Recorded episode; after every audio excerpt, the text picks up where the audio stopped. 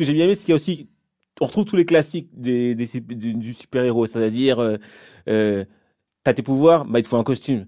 Mais même ça, tu sens que la façon dont il le fait, c'est à l'arrache. Vas-y, ouais, j'ai une petite idée, euh, tac, tac, on prend quelques couleurs, et ça fait un costume, du coup, finalement, qui est, euh, il est bizarre son costume, en vrai. Ouais, pas pourtant un- ils ont intégré un gars pour les costumes et tout. Je me demande pourquoi il a pas plus. euh, Bah, Parce qu'en fait, justement, il a fait ça à l'arrache. Il était tellement content d'avoir ses pouvoirs qu'il s'est fait un costume. Vas-y, j'ai un costume, je suis Et content. même son, même son nom, même son nom, comment il l'a trouvé. c'est- Exactement. C'est Ouais. très, euh, c'est très par-dessus la jambe, mais c'est très, euh, c'est très adolescent.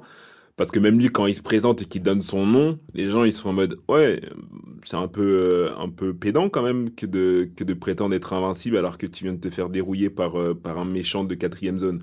Et ça, je trouve ça assez marrant, justement, de, de voir qu'en fait, tu peux pas directement arriver et te donner un, te donner un, un surnom de super-héros beaucoup trop puissant par rapport à ce que t'es.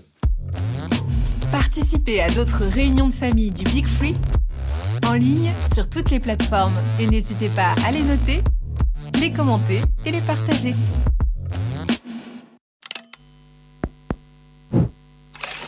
Make